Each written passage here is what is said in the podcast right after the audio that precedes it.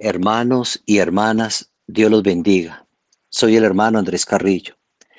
Quería saludarlos y expresarles que estamos bien junto con mi familia, alimentándonos diariamente con las enseñanzas y los audios de nuestra amada hermana María Luisa, muy fortalecidos con cada profecía que todos hemos recibido y también las enseñanzas del hermano Carlos Alberto Baena y confiados en la misericordia de Dios que pronto estaremos reunidos nuevamente en nuestras congregaciones. Los amo en el Señor, los extraño. Sé que muchos de ustedes tienen muchas dificultades al interior de sus hogares, a nivel económico, con los que conviven.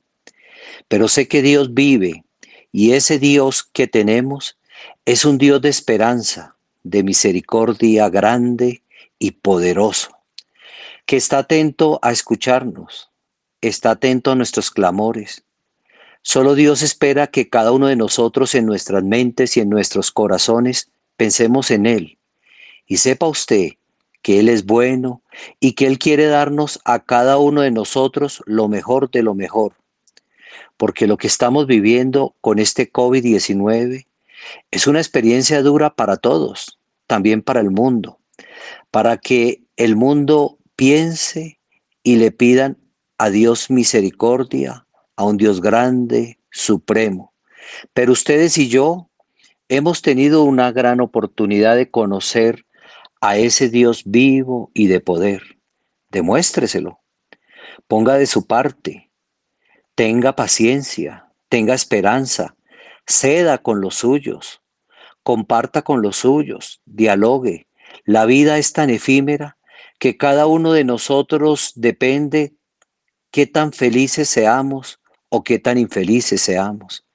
El Todopoderoso nos da esa libertad de escoger si queremos ser hijos o no de Él.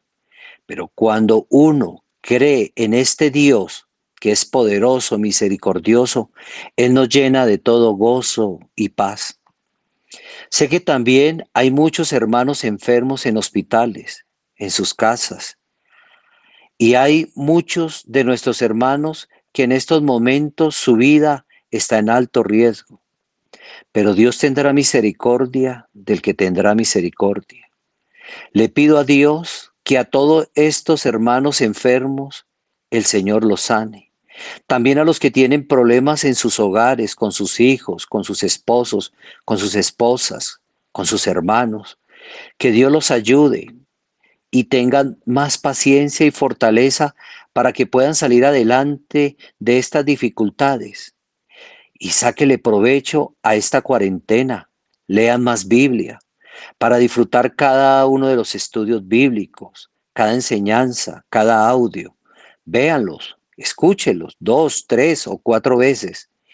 Y algo va quedando dentro de nuestros corazones para que cada uno de nosotros queramos ser mejores hijos e hijas delante de Dios.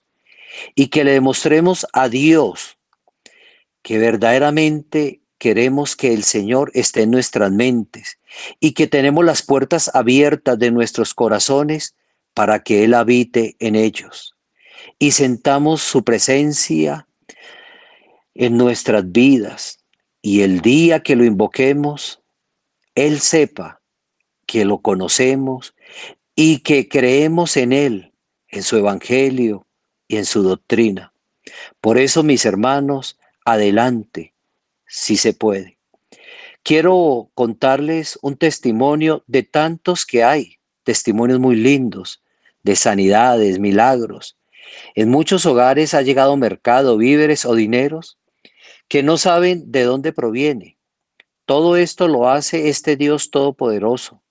Pero ustedes y yo sabemos que Él es quien toca los corazones, Él es el que bendice y hace toda clase de milagros para consentirnos y cumplir los anhelos del corazón. Quiero contarles un testimonio de un hermano joven de Guayaquil.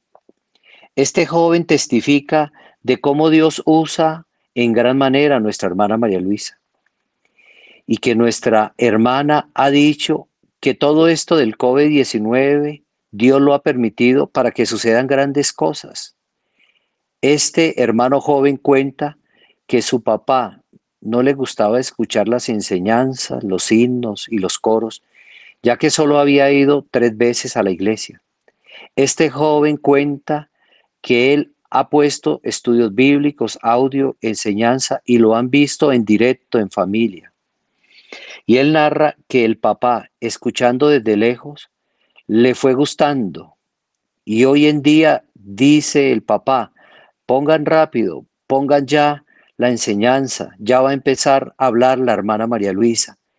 Y así también los himnos y los coros, ya busca por YouTube en su celular y los pone en un volumen alto para escuchar cantar a la hermana María Luisa.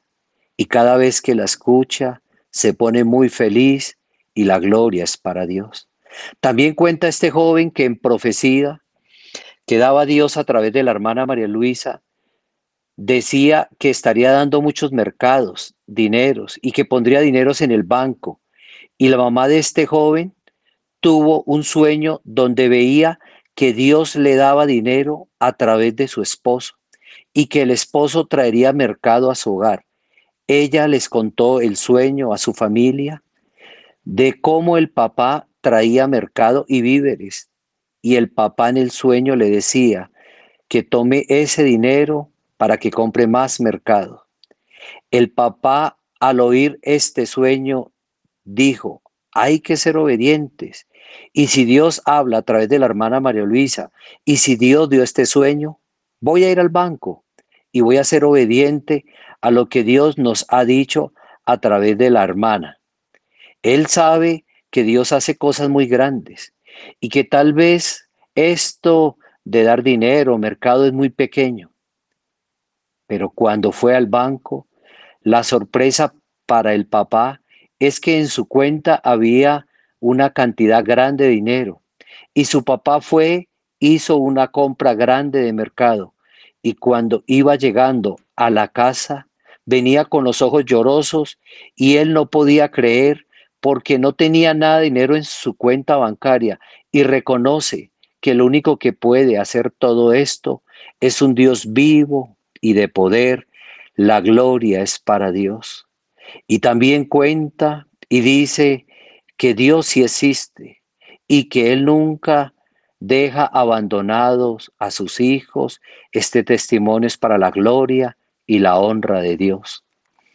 Mis hermanos, no importa la dificultad que tenga, no importa lo que estén viviendo, sepa que en las manos de Dios estamos todos y que Él pronto dará soluciones a cada uno de nosotros para salir adelante y que todo esto que estamos viviendo se va a terminar pronto. Los amo, los extraño, hasta pronto y reciban un fuerte abrazo.